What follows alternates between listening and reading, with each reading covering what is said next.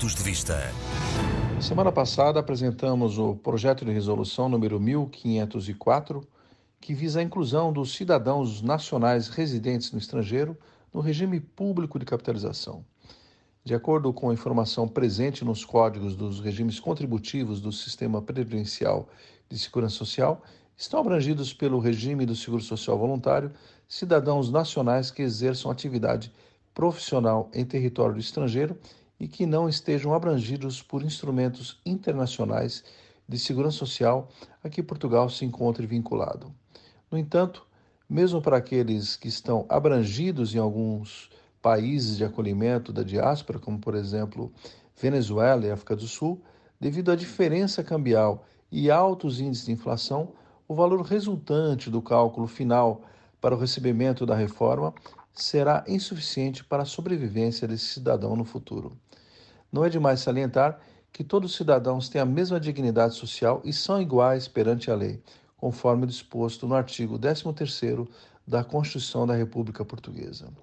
Mas também que todos os cidadãos portugueses que se encontrem ou residam no estrangeiro gozam da proteção do Estado para exercício dos direitos, estando sujeitos aos deveres que não estejam incompatíveis com a ausência do país. Artigo 14 da Constituição da República Portuguesa. Ainda, uma opção possível para o problema seria o recurso ao seguro social voluntário. No entanto, conforme a legislação em vigor, existe uma limitação de acesso ao seguro social voluntário aos cidadãos portugueses que vivam e trabalhem em país com os quais Portugal tem acordo bilateral no âmbito da segurança social.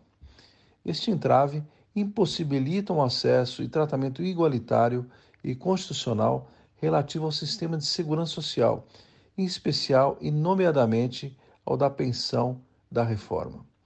Assim sendo, a solução para esta questão seria a possibilidade de facultar ao cidadão que reside e trabalha na diáspora de aderir ao regime público de capitalização, o qual foi instituído pela Lei de Base de Segurança Social e regulamentado pelo Decreto-Lei nº 26 de 2008, com as alterações introduzidas pelo Decreto-Lei nº 82 de 2018, de 16 de outubro.